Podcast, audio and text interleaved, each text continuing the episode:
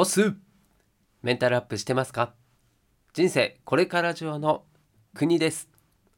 さて今回も元気に始めていきましょう。この番組はコロナ禍で飲食店を退職し年収550万から0円になった僕が個人で稼ぐため頑張っている姿をあなたにお見せしてあなたを元気にするメンタルアップ系の番組です。さてやってまいりました。今日もちょっとね収録若干遅れちゃったんですけれども今日のテーマ正しい努力とダメな努力の違いというようなお話をしようと思います。今回はですね2月ぐらい今年の2月ぐらいにえっ、ー、と新 R25 のですね記事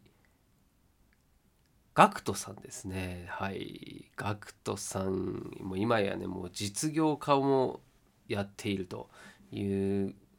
イケメンボーイでございます。ボーイじゃないね、もうね。はい、ダンディでございますけれども、まあ、そのガクトさんの、え超思考術という本、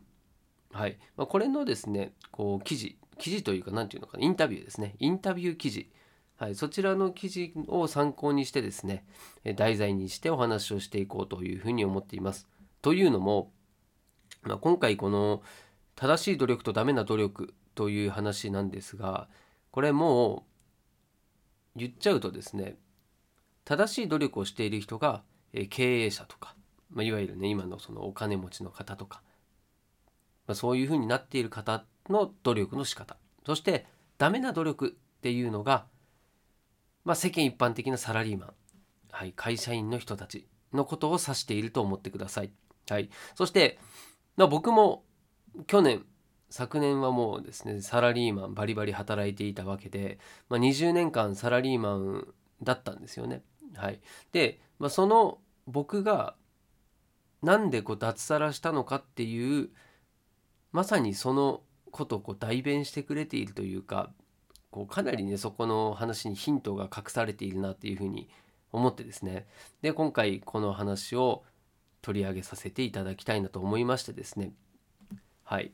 まあね脱サラする、まあ、そのサラリーマンを辞めるっていうこと自体の発想になるってなかなかのことじゃないですか。で、まあ、家族がいてでそれを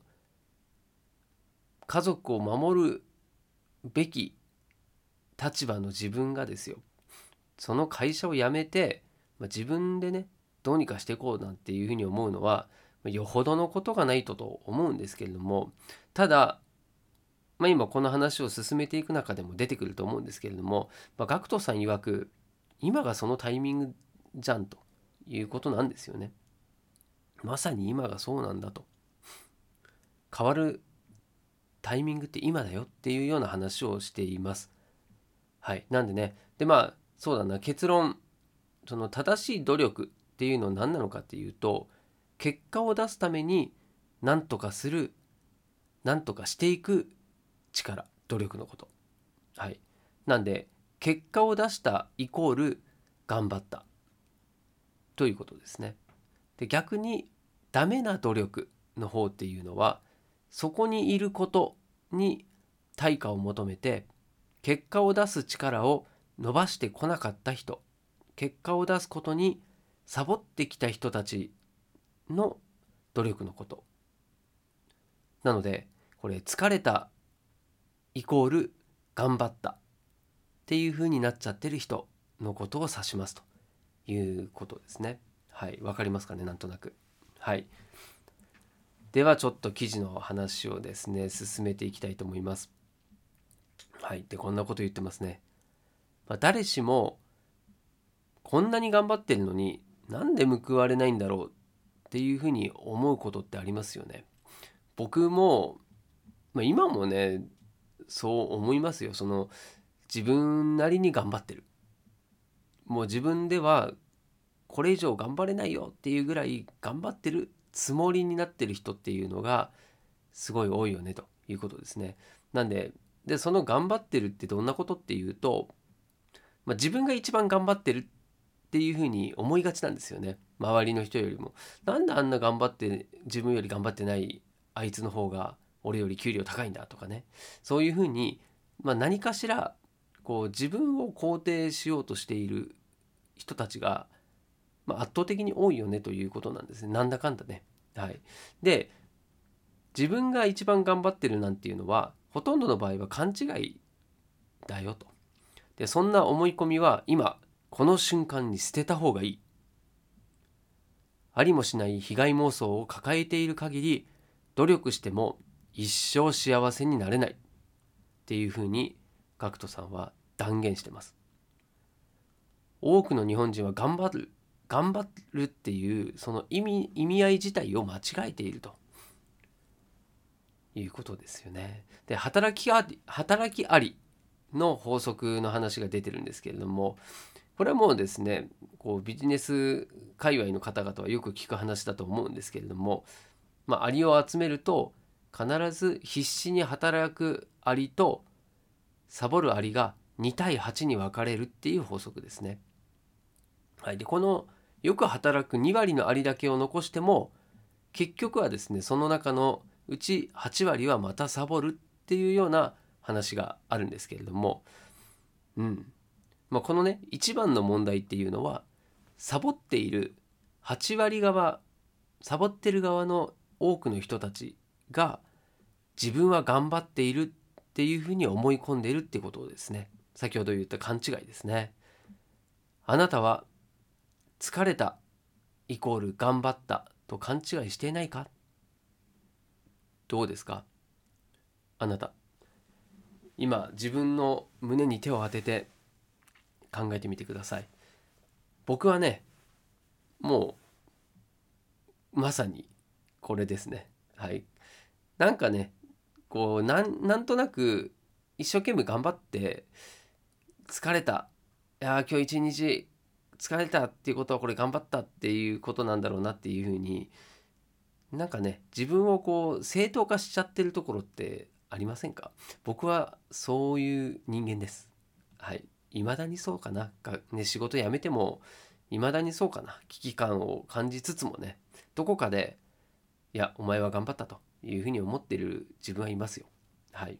ただそれがいいか悪いかという問題ではなくてですね、まずそこをしっかり、まあ、知っときましょうよということですね。頑張って疲れたっていうのは正しい頑張った違う。正しい努力じゃないっていうことを知っとくことが大事だと思います。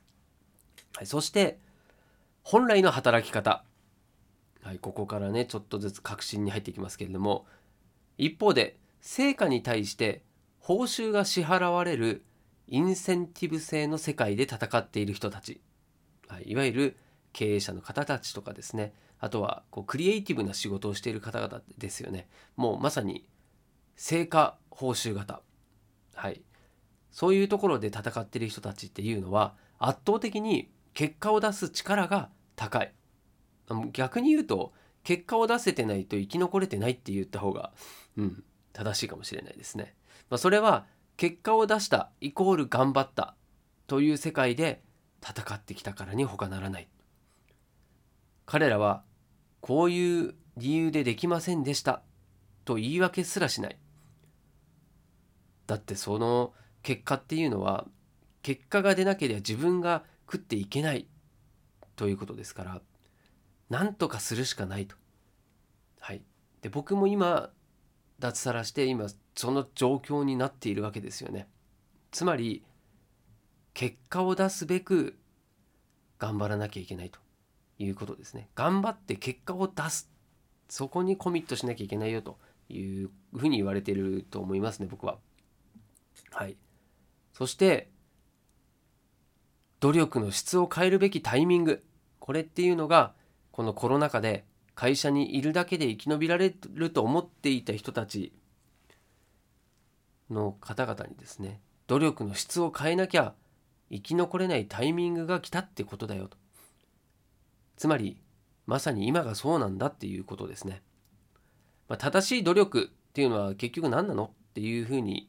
なるとですねこれ、まあ、最初に結論言いましたけれどもまあ会社にいることに対価を求めてきた人たちの分岐点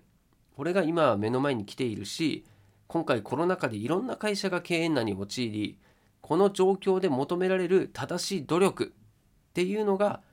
結果を求める結果を出すっていうことですね。はい、であと最後にね